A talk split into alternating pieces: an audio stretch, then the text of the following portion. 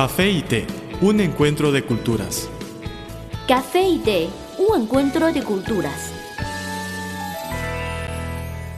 Gracias por dejarnos estar a su lado estos minutos de Café y té, un encuentro de culturas. Desde nuestro estudio Lola y Carmen les reiteramos el saludo. Hoy seguimos presentándoles la gala gastronómica Encuentro entre el dim sum y las tapas, la ruta marítima de la seda en el paladar, organizada por Radio Internacional de China y china.com.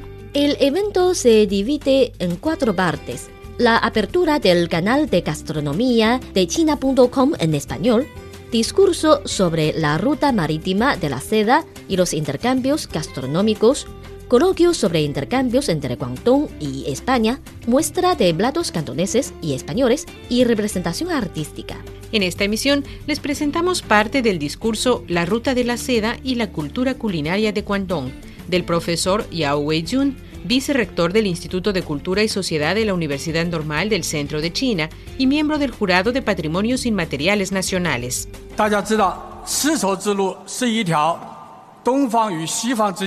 Como sabemos todos, la ruta de la seda es la vía principal que ha comunicado los intercambios económicos, políticos y culturales entre el mundo oriental y el occidental a lo largo de la historia. En su origen se empleaba para el transporte de la seda producida en la China antigua.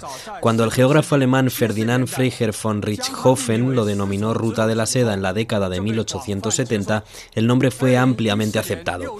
El 22 de junio de 2014, el proyecto del mismo nombre presentado entre China, Kazajistán y Kirguistán fue incluido por el Comité de Patrimonio Mundial en su lista. El nivel de civilización material y cultural que disfruta el pueblo chino de hoy se debe en gran medida a los intercambios entre los distintos pueblos a lo largo de la ruta de la seda.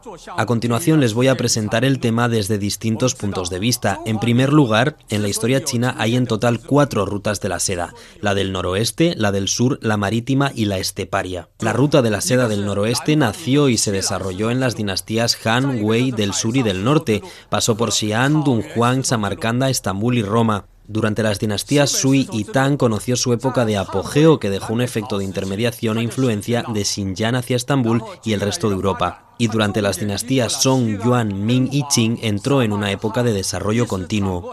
La ruta marítima nació durante las dinastías Han y Tang. Pasó por Guangzhou, Yantai, Chuanzhou, Okinawa, Nara, Bangkok y Malaca. Más tarde tuvo su época de apogeo durante las dinastías Song y Yuan.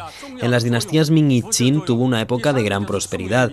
Con las expediciones navales de Chenghe y la migración hacia ultramar, la cultura culinaria de China se extendió hacia el sudeste asiático y los países a lo largo de las costas del Índico y del Atlántico. La ruta del suroeste, por su parte, nació en la época de las dinastías dinastías Qing y Han. Pasó por Chengdu, por Dali, Bagan o Calcuta. Fue indispensable para el comercio de té, de sal y de licor, entre otros. Tuvo su apogeo durante las dinastías Tang y Song cuando llegó a Myanmar e India y vivió una época de desarrollo continuo durante las dinastías Yuan, Min y Qing. Por su parte, la ruta de la seda esteparia nació durante las dinastías Han y Tang y pasaba por Beijing, Karakorum y Pacific. Su máximo apogeo lo vivió durante las dinastías Liao, Jin y Yuan y se transmitió entre las tribus nómadas del norte. Finalmente, durante las dinastías Ming y Qing conoció un gran desarrollo y llegó a regiones incluso de Rusia. Había una vez una taza de café que rondaba sola por la barra de un restaurante. Pero un día apareció una taza de té y ambos se hicieron amigos. El encuentro de dos culturas se tornó en una mezcla de diversión. ¡Eh, eh! Y conocimiento. Esto es Café y Té, un encuentro de culturas.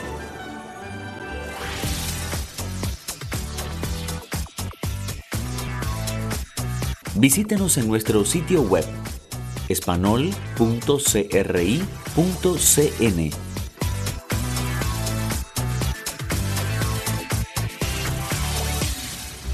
Nos complace muchísimo que nos sigan regalando su compañía en esta jornada. A quienes nos sigan por internet o por radio, gracias.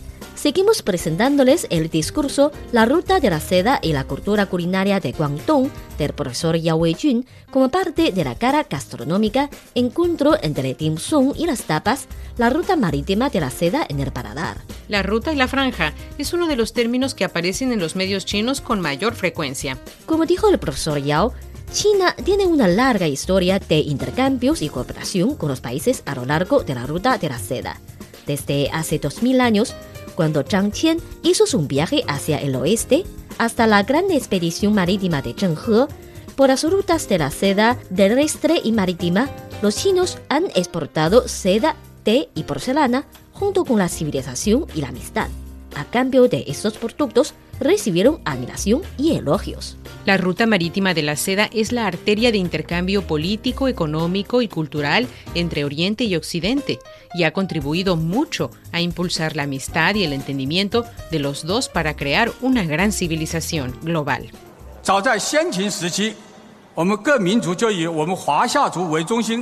Ahora les voy a hablar de los intercambios culturales a lo largo de la ruta de la seda continental que datan de principios de la dinastía Qin. La etnia Huaxia solía abastecer de cereales a las etnias nómadas del norte y del noroeste. Las naciones del norte ansiaban el pescado, la sal, la azufaifa y el mijo del reino Yan. En la dinastía Han, la visita del diplomático Chang Qian promovió en gran medida los intercambios de la cultura culinaria entre su país y las zonas más hacia el oeste, que hoy corresponden a la región autónoma de Xinjiang. Así, las especialidades del oeste se introdujeron en las regiones del interior, enriqueciendo las mesas de la gente que vivía allí. De los más de 100 tipos de verduras y frutas habituales en la historia china, la mitad es originaria del país y la otra se introdujo desde el exterior. Durante las dinastías Han y Tang se introdujeron la alfalfa, la canela, la espinaca, la lechuga, el pepino, la judía, el ajo, la uva o la granada. Al igual que la ruta de la seda continental, la ruta marítima de la seda tiene una larga historia y dejó influencias importantes tanto en China como en el resto del mundo. Con el desarrollo del comercio exterior a través de esta ruta, además de la seda, se exportaron invenciones chinas como la brújula, la pólvora, el papel, el tipo de impresión móvil o la medicina tradicional. Por otro lado, entraron en China productos extranjeros como el longan, el arroz champa, el maíz, el camote, el tabaco, el cacahuete y la patata. Estos intercambios impulsaron también el desarrollo de la cultura culinaria de Cantón. Originada por la seda, la ruta marítima conectó las civilizaciones más antiguas a otros muchos niveles. El café es una de las bebidas más populares de Occidente. El té es la bebida tradicional de Asia. En la actualidad, podemos degustar en un mismo lugar de sus distintivos sabores. Así como el café y el té, las culturas de Occidente y Oriente tienen sus similitudes y diferencias. En nuestro programa podrá conocer algunos aspectos interesantes que estimularán sus conocimientos. Esto es Café y té, un encuentro de culturas.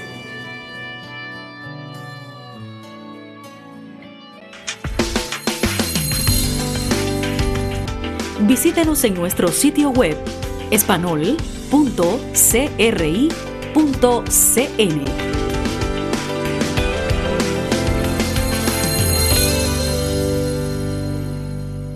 sobre la ruta marítima de la seda y los intercambios gastronómicos entre China y países a lo largo de esta ruta, sobre todo España, seguimos conversando.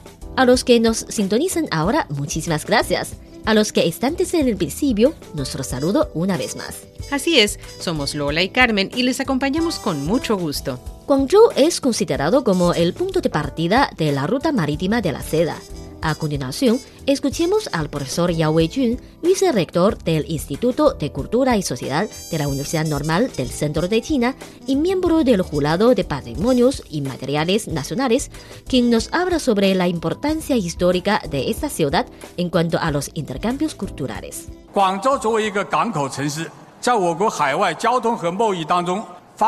Durante las dinastías Qing y Han, Guangzhou era un puerto muy importante en la recién nacida ruta marítima de la seda. Durante las dinastías Wei, Jing y las del sur y del norte, y con la apertura de una ruta comercial que conducía al Océano Índico, Guangzhou se convirtió en un importante nodo de transporte del mar meridional de China. Durante la dinastía Tang, Guangzhou prosperó de manera acelerada, prosperidad que llegó a su apogeo durante la dinastía Yuan. Entonces Guangzhou fue sustituido por Chuanzhou, que se convirtió en el puerto comercial principal del país. Sin embargo, en la dinastía Ming, Guangzhou volvió a ser el centro comercial y se mantuvo hasta mediados de la dinastía Qing. A través de esta ruta naval, los productos chinos como la seda, la porcelana y el té se transportaban a los demás países y las mercancías exteriores también llegaban a China. En este sentido, Guangzhou no solo era el punto de partida de la ruta marítima de la seda, sino que también servía como puerto más relevante de la ruta, desempeñando un papel incomparable.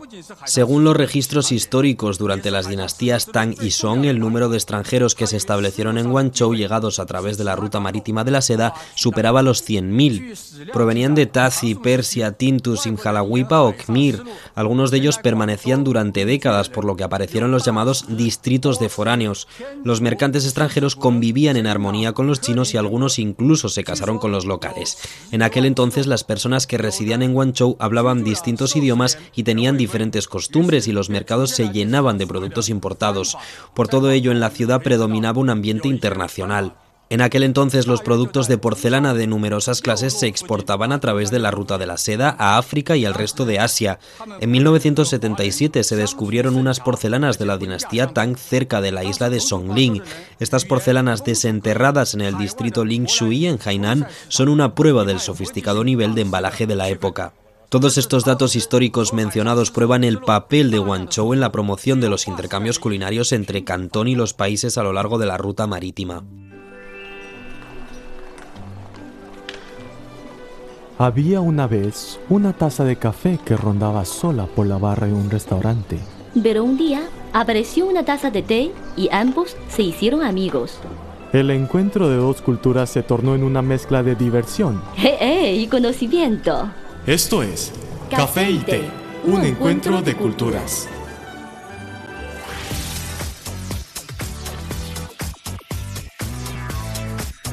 Visítenos en nuestro sitio web espanol.cri.cn.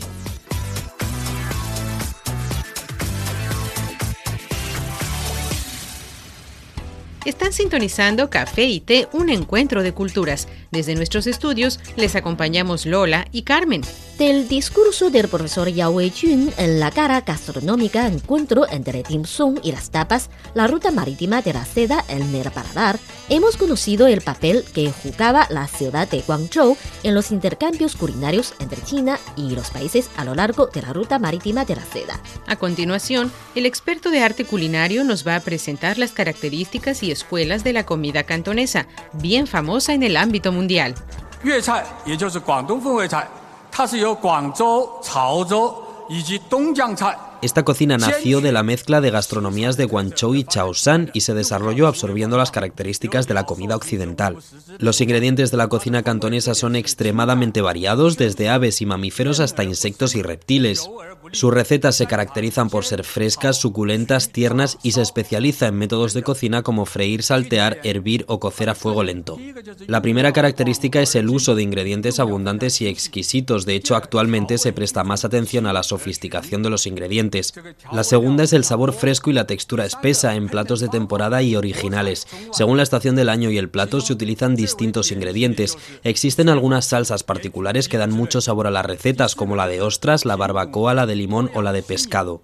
La tercera característica es la utilización de métodos de cocina chinos y extranjeros. La gastronomía cantonesa absorbe las ventajas de los métodos de cocina tanto chinos como foráneos y se adapta al gusto de los residentes locales. El método más conocido de Cantón consiste en asar al horno. Y la cuarta característica es la gran diversidad de los platos con una gran innovación y surgimiento de nuevas recetas.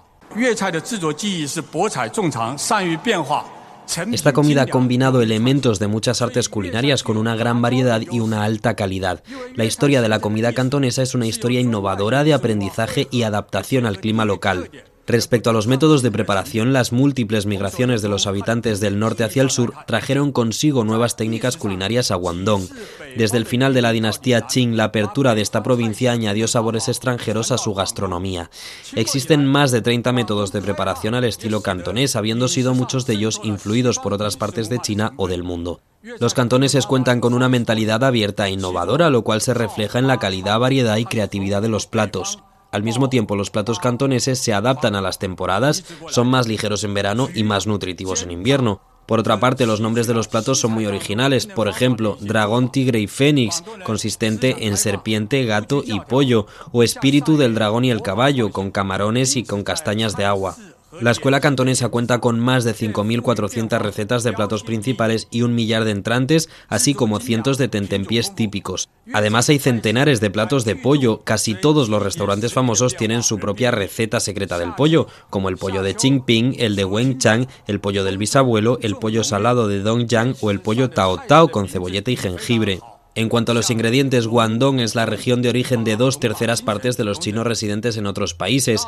Ellos han llevado la comida cantonesa a todo el mundo y han traído ingredientes extranjeros a Guangdong, como el arroz de Vietnam, el cacahuete, la batata, el maíz, el tabaco, la piña, la calabaza, el chile o la col. Por ejemplo, el maíz entró en China durante el reinado de los reyes Jiajing y Wangli de la dinastía Ming y se extendió a todo el país durante la dinastía Qing. También la batata, muy común sobre la mesa de los chinos en la actualidad.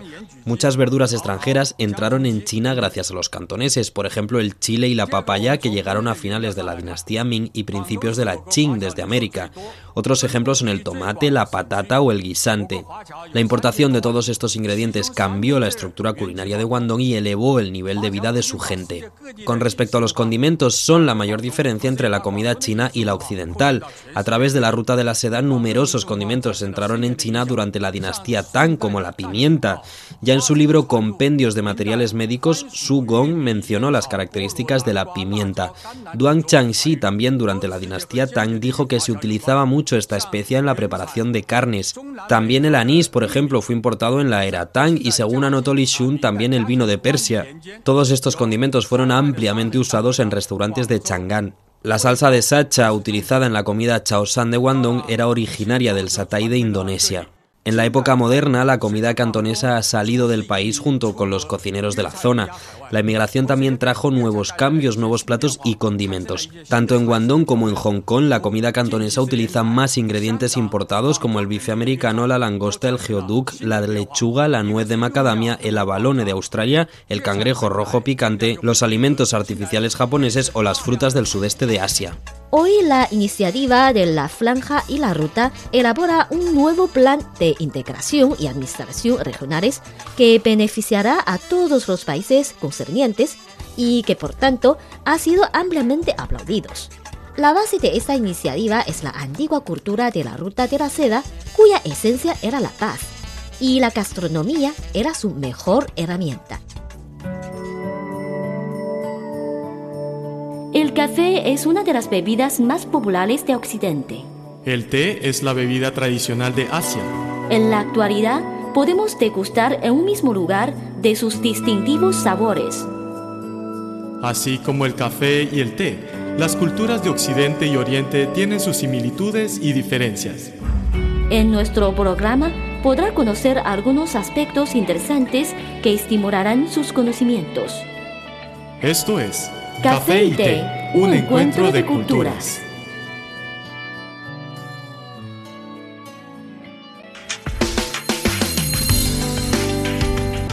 Visítenos en nuestro sitio web espanol.cri.cn.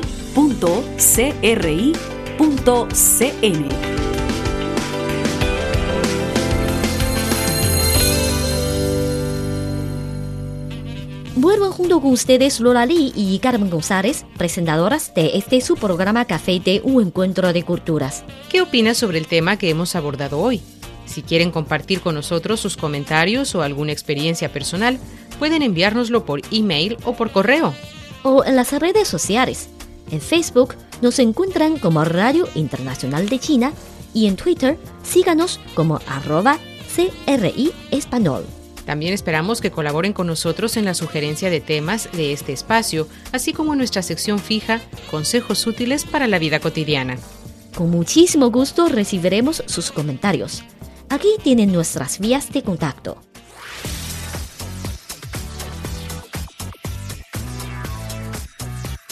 Radio Internacional de China, una ventana abierta al mundo. Nuestro correo electrónico es spa.cri.com.cn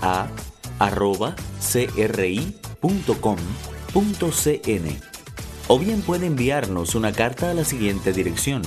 Departamento de Español, Radio Internacional de China, Avenida Shichinshan 16A, Código Postal 1040, Beijing, República Popular China.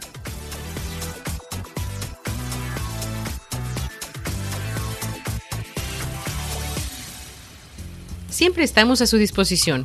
Por favor, indiquen para café y té en el asunto de su email o en el sobre de su carta. Hasta aquí nuestro programa para hoy.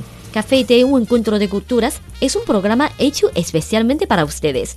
Desde nuestro estudio se despiden Lola y Carmen. Les esperamos en la próxima entrega. Hasta pronto. Hasta luego.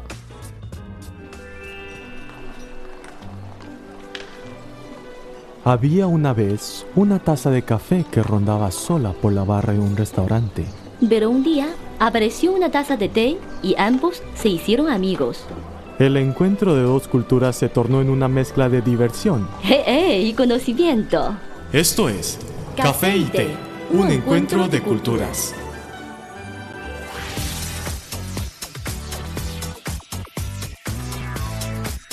Visítenos en nuestro sitio web espanol.cri.cn